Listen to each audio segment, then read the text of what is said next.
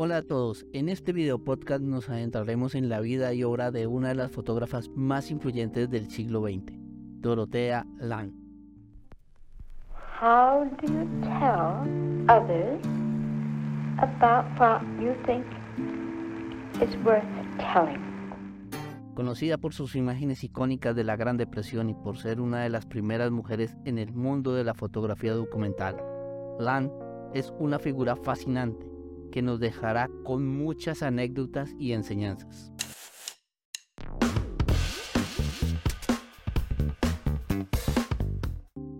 Dorotea nació en Hoboken, New Jersey, en 1895 y aunque tuvo una infancia difícil debido a una enfermedad infantil que la dejó coja, nunca dejó que esto la detuviera. Lan siempre mostró un gran interés por el arte y la fotografía, lo que la llevó a estudiar en la Escuela de Arte de Nueva York y luego abrir su propio estudio fotográfico en San Francisco en 1918. Aunque comenzó haciendo retratos de estudio y trabajando en fotografía comercial, Land también se interesó por la fotografía documental y la fotografía callejera. En la década de 1920, cuando se unió al grupo F64, que abogaba por una fotografía más nítida y objetiva, en esta época, Land también comenzó a colaborar con otros artistas y fotógrafos, lo que le permitió perfeccionar su estilo y su técnica. Durante la Gran Depresión, Land se unió a la Administración de Seguridad Agrícola y comenzó a trabajar en proyectos de documentación social. Fue aquí donde creó algunas de sus imágenes más icónicas, incluyendo Madre Inmigrante y Cosechadores de Guisantes. Además, Land también documentó la discriminación racial y la internación de japoneses americanos durante la Segunda Guerra Mundial.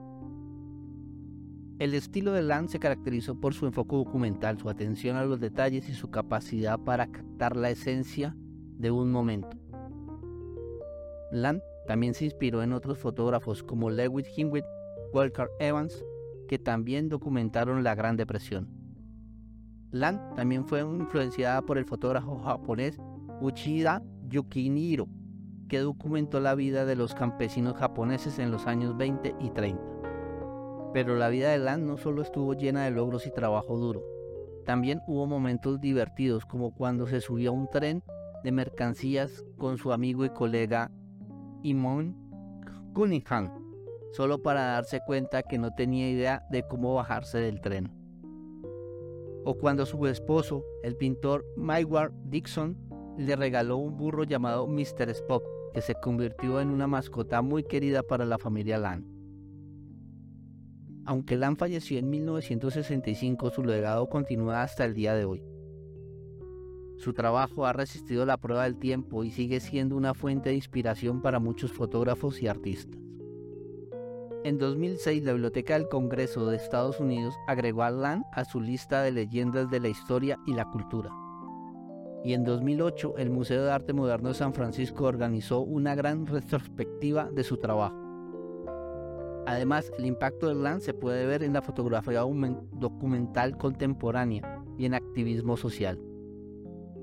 Muchos fotógrafos y artistas todavía se inspiran en su trabajo y en su enfoque en la justicia social y la representación de los marginados y los desfavorecidos. En resumen, la obra de Dorothea Land es un testimonio de la capacidad de la fotografía para crear conciencia y empatía hacia los demás. En conclusión, Dorothea Land fue una fotógrafa que dejó una huella imborrable en la fotografía documental y la cultura visual. Su estilo y enfoque se han convertido en referentes para muchos fotógrafos y artistas contemporáneos y su trabajo sigue siendo relevante y conmovedor hasta el día de hoy. Esperamos que este video podcast le haya sido de interés y le haya permitido conocer más sobre la vida y obra de esta figura inspiradora. Gracias por escucharnos.